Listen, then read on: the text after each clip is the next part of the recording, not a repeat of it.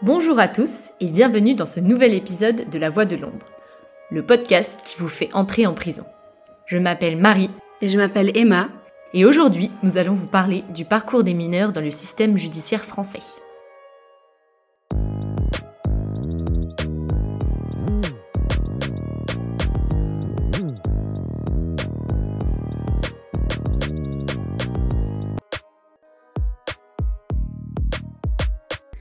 De nombreux jeunes ont du mal à sortir du système carcéral une fois qu'ils y sont entrés.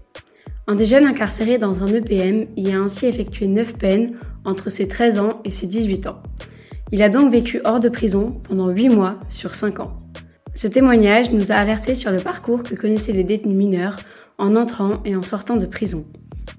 Lorsqu'un mineur commet une infraction, quelle est la procédure suivie jusqu'au verdict? Tout d'abord, Lorsqu'un mineur est mis en cause par la police ou la gendarmerie, il est arrêté ou placé en garde à vue. Ensuite, le parquet doit qualifier les faits, que ce soit une contravention, un délit ou un crime.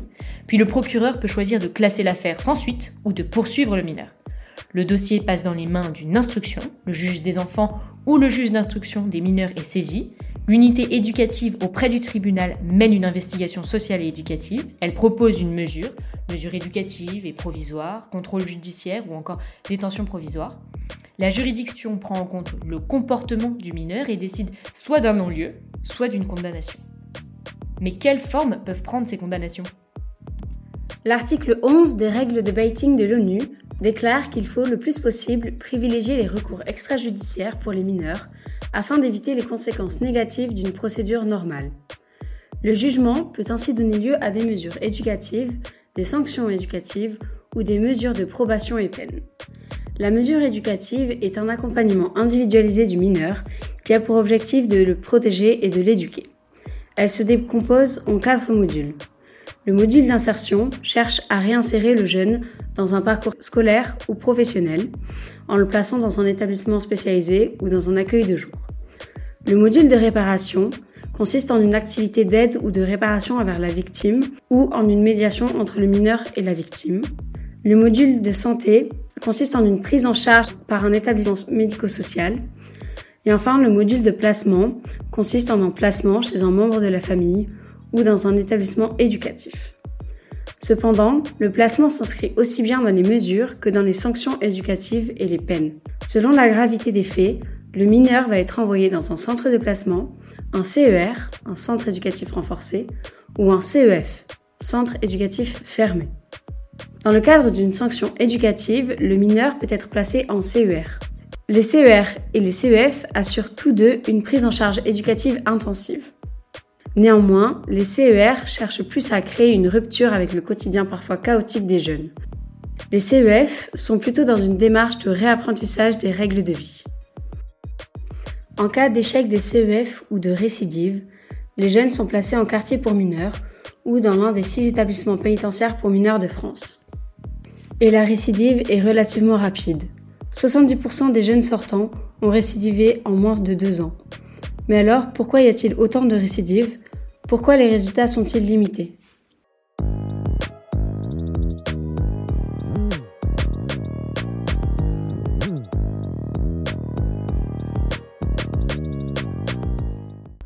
Des enquêtes révèlent de manière générale des causes intrinsèques au système une dégradation des locaux qui ne sont plus accueillants, un manque de personnel, les éducateurs sont en sous-effectif, les SPIP, services pénitentiaires d'insertion et de probation, ne peuvent consacrer qu'une dizaine de minutes au maximum à chacun, une prise en charge éducative vue comme occupationnelle plus que véritablement éducative car on ne pourrait pas bien apprendre et éduquer sous la contrainte, et enfin un souci de définition des rôles entre éducateurs et surveillants.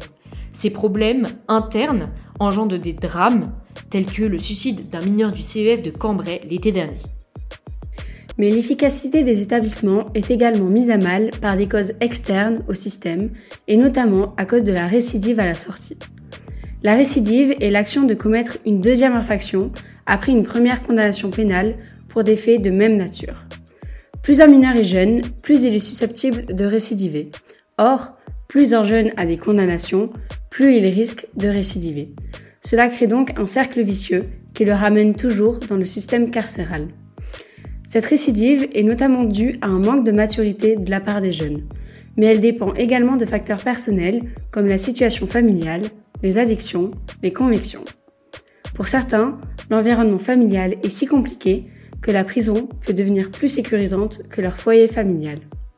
Enfin, une perte de confiance en soi ou en son avenir a des conséquences majeures dans l'échec de la réinsertion des jeunes détenus. On le voit, l'État fait lui-même son procès. Des enquêtes sont fréquemment menées pour analyser les problèmes et les causes des résultats limités. Mais alors, quelles sont les solutions envisageables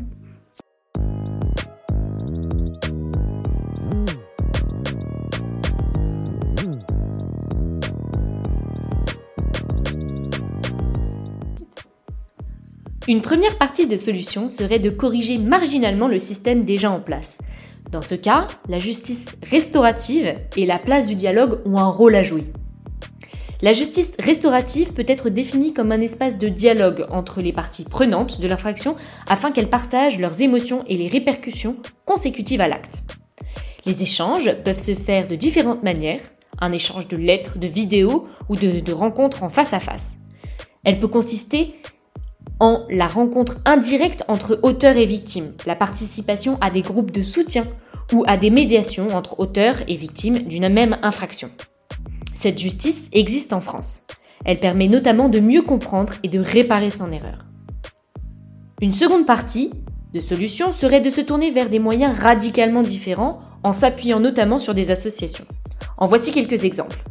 L'association Seuil propose de marcher pour renoncer à la délinquance. Le principe est d'éloigner le jeune de son environnement. Pendant les trois mois de randonnée, les jeunes sont coupés de leur entourage, placés dans un environnement qui leur est totalement inconnu. Ce temps leur permet de réfléchir et de trouver un projet de réinsertion. La randonnée leur permet aussi de socialiser. En effet, ces jeunes sont amenés à faire de nombreuses rencontres sur la route et doivent apprendre à communiquer. 76% de ces jeunes ont une évolution tout à fait positive. On peut également citer une autre association, l'ICEMA, qui a pour objectif d'aider ces jeunes en améliorant leur estime de soi, en les apaisant et en donnant du sens à leur comportement. Un personnel important constitué d'éducateurs et d'infirmiers anime des activités créatrices pour leur redonner envie d'apprendre et d'exprimer leurs ressentis. Et ailleurs, comment procède-t-on? Le Canada a privilégié un système de surveillance au système carcéral. En effet, les jeunes sont en situation probatoire. Ils sont libres dans leur mobilité, mais étroitement surveillés par des agents qui vérifient leurs conversations téléphoniques plusieurs fois par mois et font des visites surprises deux fois par mois. En Finlande, le nombre de détenus mineurs a été divisé par 10 en 40 ans grâce à une politique du non-recours à l'incarcération, Seuls des motifs extraordinaires peuvent justifier une peine sans sursis en Finlande. Finalement, les mesures prises en France sont-elles pertinentes? Est-il raisonnable de penser que la peur de la prison empêche un mineur de récidiver? Pour éviter la récidive, la France se concentre sur la dissuasion par la prison, alors qu'elle devrait peut-être se focaliser sur un suivi pendant la période de réinsertion.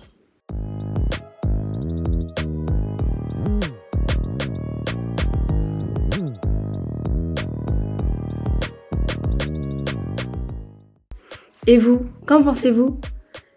N'hésitez pas à consulter notre site internet et nos réseaux sociaux. Nous vous remercions pour votre écoute et à bientôt pour un nouvel épisode de La Voix de l'ombre.